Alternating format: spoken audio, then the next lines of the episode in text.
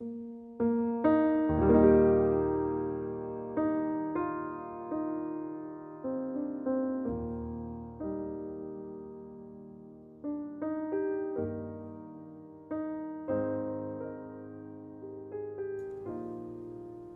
世间美好的爱情有很多种。央广的各位听众网友，大家好，我是阿杰。今天要和大家分享的文章是《浮生若梦，为欢几何》。我行过许多地方的桥，看过许多次数的云，喝过许多种类的酒，却只爱过一个正当最好年龄的人。这是沈从文和张兆和的爱情。遇见你之前，我没想过结婚；遇见你之后，结婚，我没想过别人。这是钱钟书和杨绛的爱情。每想你一次，天上飘落一粒沙，从此形成了撒哈拉。这是三毛和荷西的爱情。当然，还有王小波遇到他的李银河。我们好像在池塘的水底，从一个月亮走向另一个月亮。对于现代人来说，一句“遇见你就遇见了全世界”，也足以感人肺腑，动人心魄。乾隆四十年，故事的男主人公沈复第一次与故事的女主人公芸娘擦肩而过。那年，十三岁的沈复跟着母亲去外婆家。在那里，他人生第一次见到了表姐芸娘。芸娘眉清目秀，娇弱动人，只需初见，便已倾心。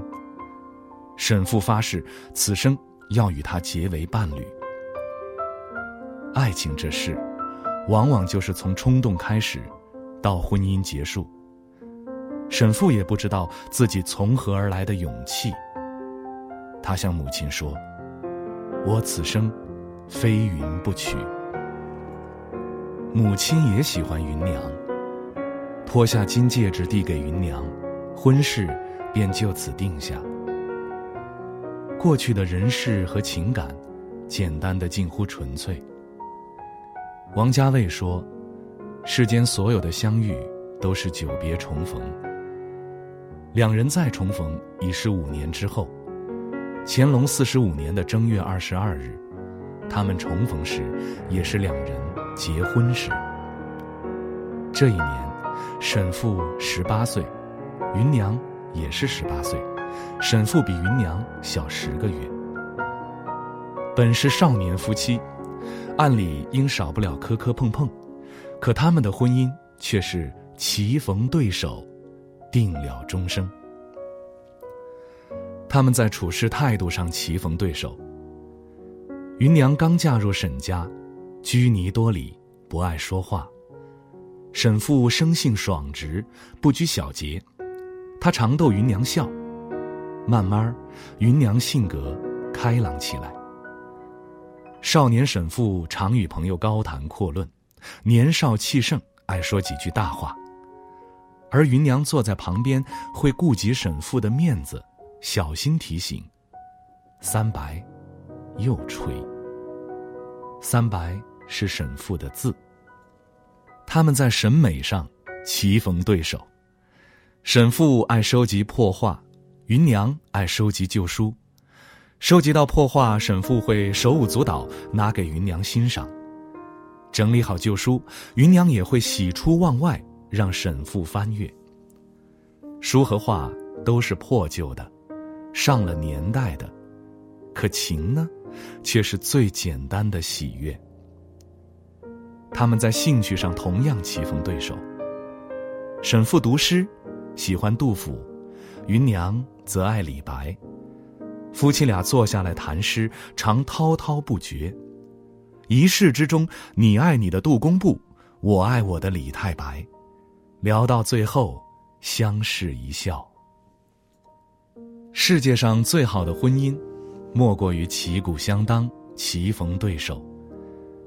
一味的顺从会让人疲惫，一味的泼凉水只会让人心灰意冷。只有在精神上高山流水遇知音，在生活里朋友一般平等相处，这样的爱情才最美，才最有趣，也最长久。爱是一种慈悲，人世间最好的爱，莫过于伟大的成全。沈父和芸娘的爱情便是这种成全。有一年元宵节，沈父逛完庙会回家。看到芸娘在轻声叹气，他转念明白了，芸娘是在叹自己是个女儿身。三百多年前，女子出门被视为破坏纲常，而为了成全妻子，沈父不管不顾，他找来自己的衣服给芸娘穿上，带着他溜出了家门，两个人大摇大摆走在苏州城。那天街上人来人往。遇到熟人相问，沈父调皮，笑称芸娘是表弟，芸娘也调皮，学着男人的样子拱手还礼，夫妻俩一路看灯闲逛，如兄弟一般，妙极了。试想，那年的苏州城，满街的男人中混进一个女扮男装的女人，这是怎样的一种情景？不禁让人感慨。三百多年前，沈父带着妻子上街，是一种何等伟大的理解和成全。我们常说，懂得是世上最温情的告白，而事实上，成全比懂得更伟大。懂是情感的开始，而成全却是走过此生的勇气。在爱情里。我害怕无助，你给我一个眼神，是成全；我走路下楼，你递给我一只手，是成全；我渴望爱与自由，你带我去看满天繁星，同样也是成全。两个人走过此生，日子其实就是一砖一瓦，生命却是一梁一柱。只要有了互相成全的勇气，也便有了一座城。生活里常听身边的人说：“我之所以没有把生活过精致，是因为我没钱。”这句话其实说错了，钱从来不是审美，心才是审美。真正审美的人生，是即便穷顿，也要尽可能保留高贵的人生态度和精致的生活艺术。活出真趣，活出人的样子。婚后，沈父和芸娘便是有审美的活着。沈父身无要职，常年给人当幕僚，相当于今天一个基层公务员。两人生活捉襟见肘，但他和芸娘在生活里没有抱怨，没有怒气，有的只是精致的活，用心的活。在我看来。他们活的真的美极了。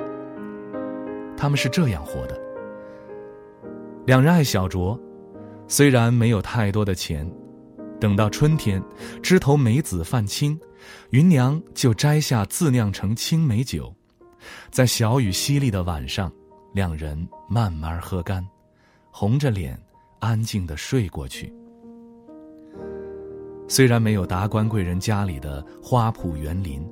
可芸娘有心，她走在路上，见到精巧石子，细心捡回家，一块一块的垒，也能在小院子里垒出一个小假山，这让沈父对妻子称赞不已。虽然没有上好的花瓶，可他们家每个花瓶都不曾一日空过，夏采芙蓉，秋藏菊花。花未枯萎，新花就已经重新插上。一年四季，房间里永远有花香。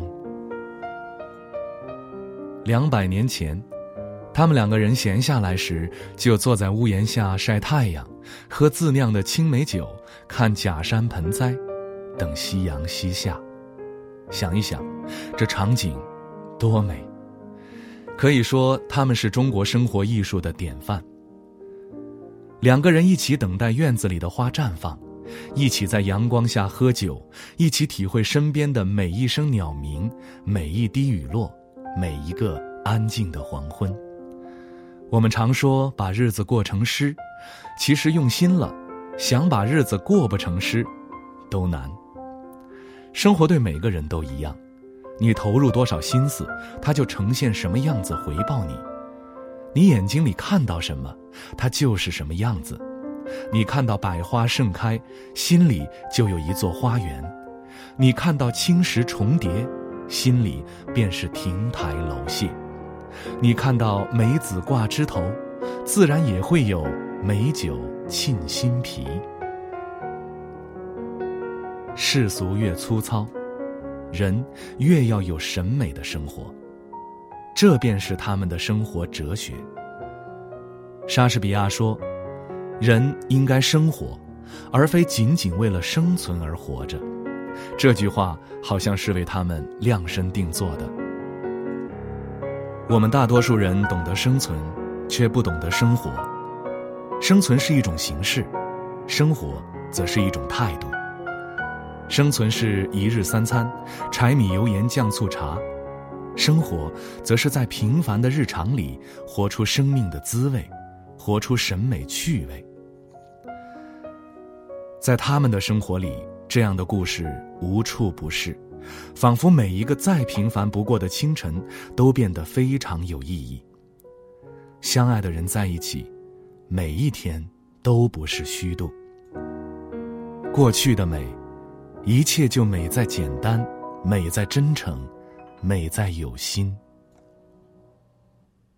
芸娘多病，一八零三年离世，沈家家道中落，沈父在病中写下。《浮生六记》，记下两人走过的生活点滴，随后丢下书稿，一个人去了山东，之后便了无音讯，好像从历史中彻底消失了。到了民国一百五十年后，大学问家林语堂看到此书，惊呆了，他连连称赞芸娘是中国文学上一个最可爱的女人。这本书到了大文学家鲁迅手上，一向不擅长爱情的他，同样也感叹：“浮生六记中的云，虽非西施面目，我却觉得是中国第一美人。”后来，更多人知道了这个故事，称它为晚清小《红楼梦》。薄薄一本书，道尽人间百般滋味。浮生若梦，为欢几何？我们如此渴望命运的波澜，到最后才发现，人生最曼妙的风景，竟是内心的淡定和从容。我们曾如此期待外界的认可，到最后才知道，世界是自己的，和他人毫无关系。始终相信，走过平湖烟雨，岁月山河。那些历尽劫数、尝遍百味的人，真的会更加生动而干净。说到底，美好的爱情和生活其实都不复杂，你把它拆开了、揉碎了看，无非“用心”二字。晚安，我是阿杰。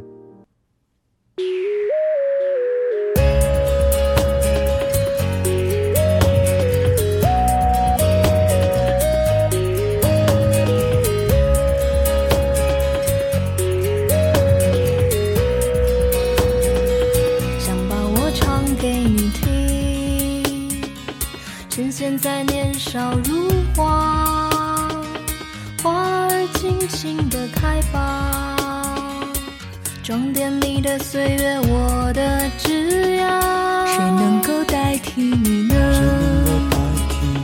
趁年轻，尽情的爱吧，最最亲爱的人啊，路途遥远，我们在一起吧。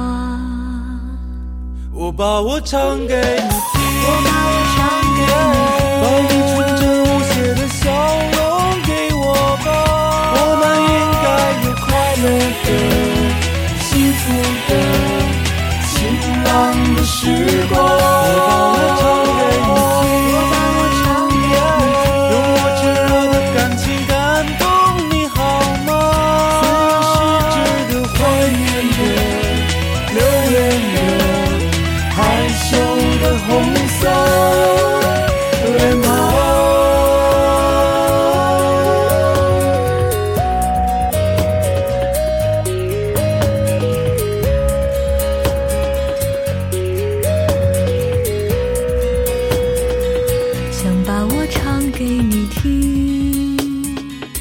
趁现在年少如花，花儿尽情的开吧，装点你的岁月，我的枝桠。谁能够代替你呢？趁年轻，尽情的